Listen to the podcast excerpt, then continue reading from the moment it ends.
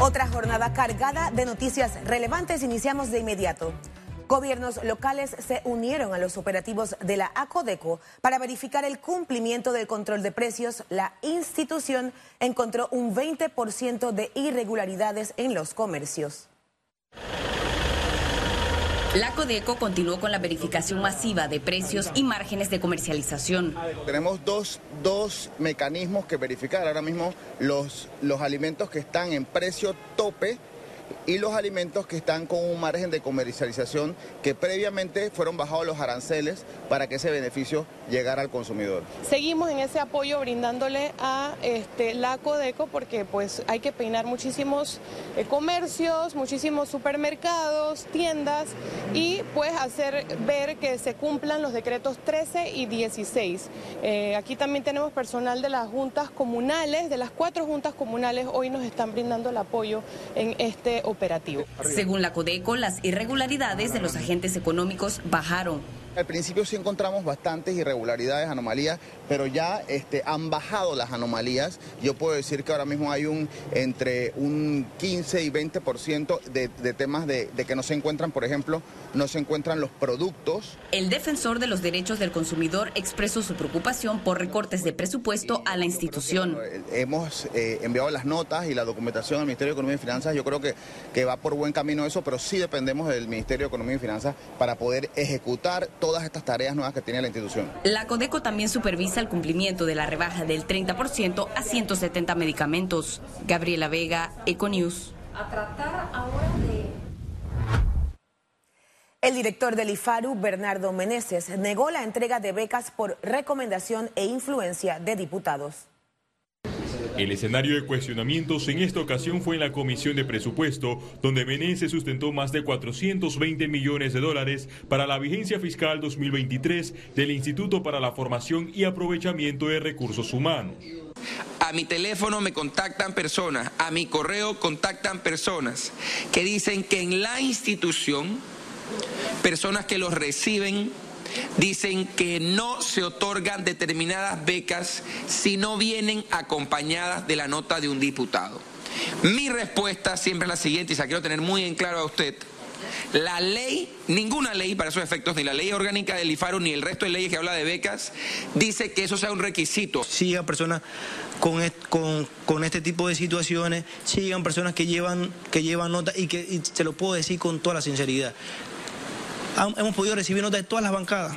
Según el director del IFARU, los estudiantes con cartas de diputados son una realidad, pero lo que se toma en cuenta son las calificaciones, el mérito académico y la vulnerabilidad económica. Hemos recibido notas de todos, incluyendo hasta de las bancadas independientes, y esto no necesariamente se tramite. Yo creo que los diputados tramitan cartas en todas las instituciones del Estado, incluyendo hasta empresas privadas, porque la gente llega, te pide cartas de recomendaciones, eso es algo diario, yo creo que pasa en las instituciones. Del presupuesto total, 200 20 millones de dólares están destinados para el pago del programa de becas PASEU.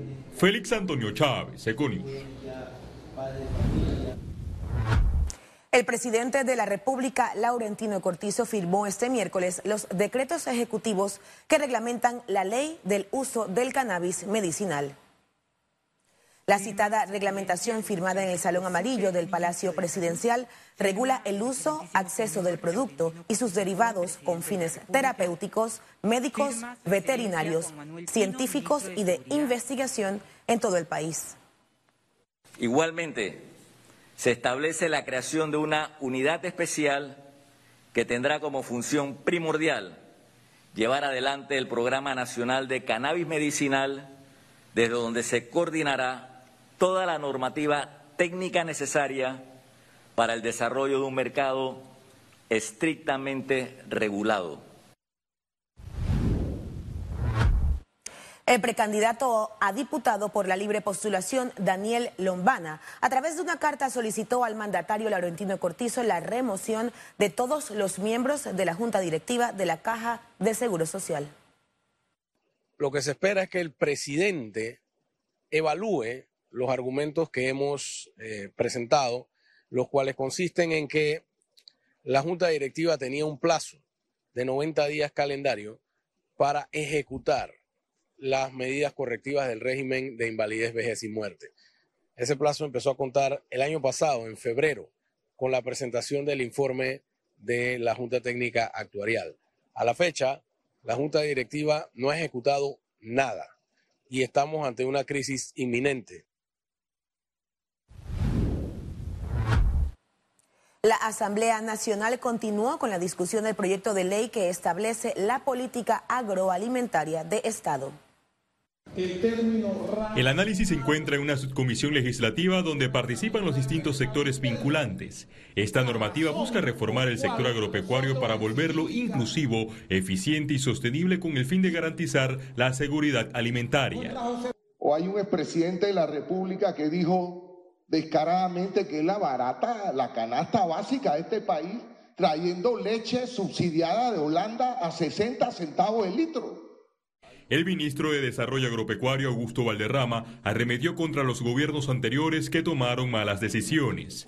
Se sacrificó al sector arrocero, porque era más barato traer arroz a 11 dólares de Guyana, dejar de producir arroz, algunos arroceros que se aprestaron para eso también, y acabar con la producción nacional. Los grupos campesinos comarcales se quejaron porque sienten que son excluidos por el gobierno. Señor ministro, por favor, mire, haga su mirada hacia la comarca. La comarca también necesita también promover un desarrollo de la, de la agroalimentación, pero se necesita inyectar, no poner solamente un establecimiento de un IMA, un establecimiento de una estructura de mida y que ni siquiera papeles hay ahí. Se necesita una inversión real para nuestra comarca y pónganos a competir. Y ustedes se van a dar de cuenta que nosotros somos importantes en el país. En la discusión también se recomendó hacer más regulaciones para evitar la especulación de precios. El que se lleva la mejor tajada de la ganancia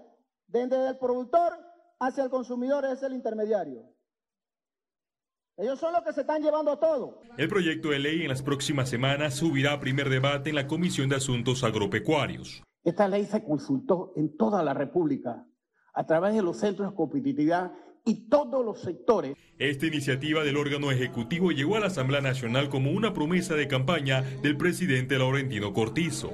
Félix Antonio Chávez, Econius. Economía. La Cámara Panameña de la Construcción advirtió sobre la paralización de obras de infraestructura ante la falta de pagos por parte del gobierno.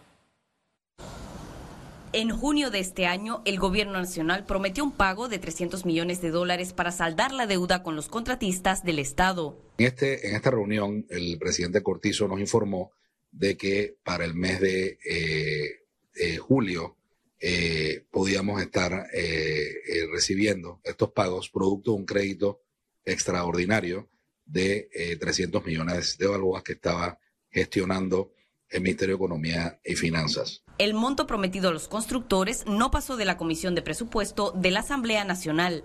Eh, hacemos un llamado al, gobierno, a la Asamblea Nacional, para que puedan agilizar estos pagos que ayudaría, eh, como te digo, a, dinamizar la economía. Según la CAPAC, la deuda a los proveedores del Estado aumentó a 600 millones de dólares. Eh, una deuda que en junio o en eh, julio podía estar en los 300, 400 millones, hoy en día eh, perfectamente puede estar en los 500 o 600 millones.